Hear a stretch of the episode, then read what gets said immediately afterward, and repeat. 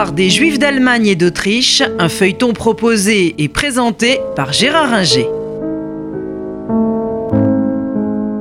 Bonjour, nous avons vu la situation des Juifs d'Allemagne qui commence à évoluer à la fin du XVIIe siècle avec les Juifs de cour euh, et au XVIIIe avec les mêmes, et puis euh, Moses Mendelssohn qui euh, apporte aux Juifs euh, la possibilité de s'intégrer au monde des salons berlinois, de convaincre les intellectuels allemands et prussiens surtout que euh, les Juifs sont des êtres comme les autres.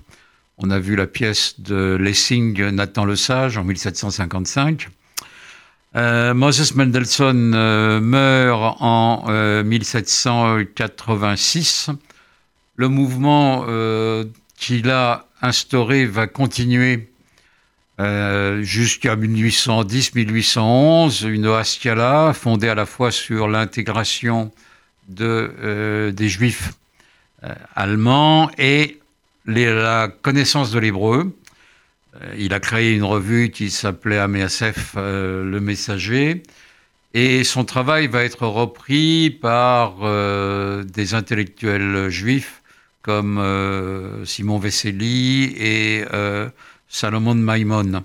Euh, les salons berlinois juifs vont continuer avec sa fille Dorothée Mendelssohn, qui a impressionné beaucoup Mirabeau lorsqu'il vint à Berlin, également Henriette Hertz et Rachel Fernhagen, qui était une admiratrice de Goethe et, qui tenait un salon d'un haut niveau intellectuel. Euh, les salons berlinois, c'est une chose, mais la Prusse, ce n'est pas que Berlin.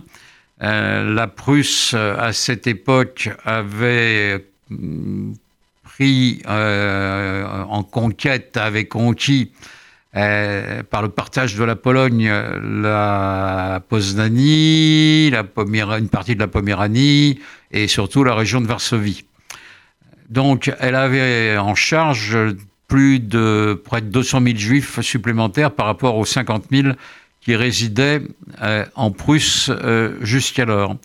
Et ça, ça a changé la donne parce que ces juifs-là étaient loin d'être intégrés comme l'étaient les juifs berlinois. Il n'y avait pas chez eux la moindre connaissance de l'allemand, c'était le yiddish qui dominait. Et euh, cette masse juive était pauvre et euh, elle euh, était loin du monde profane auquel aspiraient les différents salons dont j'ai parlé. Donc tout cela a empêché pendant quelques années le roi Frédéric Guillaume III, qui n'était pas défavorable aux juifs, en tout cas qui affichait un libéralisme de façade à leur égard, mais jusqu'à 1806, qui a vu des changements importants. La Prusse est battue par euh, la France à Iéna, la France napoléonienne. Berlin est occupé un moment par les troupes napoléoniennes. Et une naissance euh, d'ailleurs du nationalisme allemand à ce moment-là avec Firth. Euh, et les Juifs, eux, de Pologne, pour la plupart, vont être intégrés au Grand-Duché de Varsovie, qui sera une entité à part, dominé par la France. Donc, à partir de là, ces juifs ne sont plus intégrés au royaume de Prusse, restent les 50 000 juifs dont j'ai parlé. Et là, euh, Frédéric Guillaume III euh, va tenter euh, de leur donner un statut qui soit différent de ce qui était auparavant. Auparavant, ils étaient juste tolérés et n'avaient pratiquement aucun droit, payaient des impôts spécifiques et ils étaient obligés parfois de résider dans des ghettos, ils n'avaient euh, accès à aucune égalité.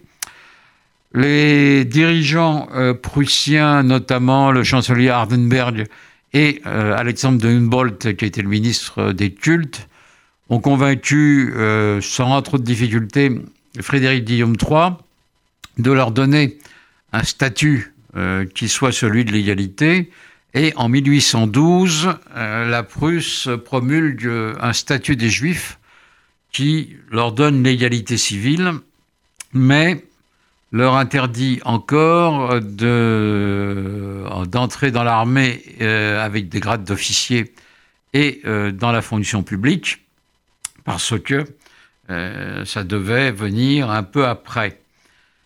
Frédéric Guillaume III fait attention à une chose qui est un peu bizarre, qui est rare. il trouve qu'il y a trop de juifs qui se convertissent au luthéranisme pour mieux s'intégrer à la population prussienne. C'est le cas de la fille de Mendelssohn, c'est le cas des euh, femmes qui euh, dirigent les salons dont j'ai parlé, Henriette Hertz et Rachel Fernagen. Euh, et pour éviter une, qu'on pourrait appeler une épidémie de conversion, entre guillemets, il demande au pasteur en 1810 de faire attention et de bien s'assurer de la qualité de la foi luthérienne des nouveaux convertis.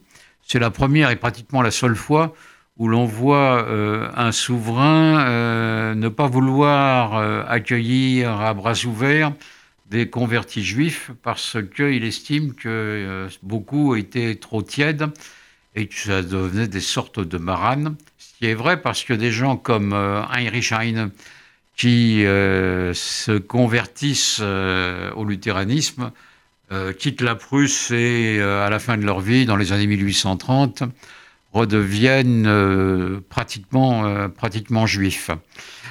Euh, les Juifs accueillent quand même favorablement ces réformes de 1812 et acceptent le service militaire sans difficulté.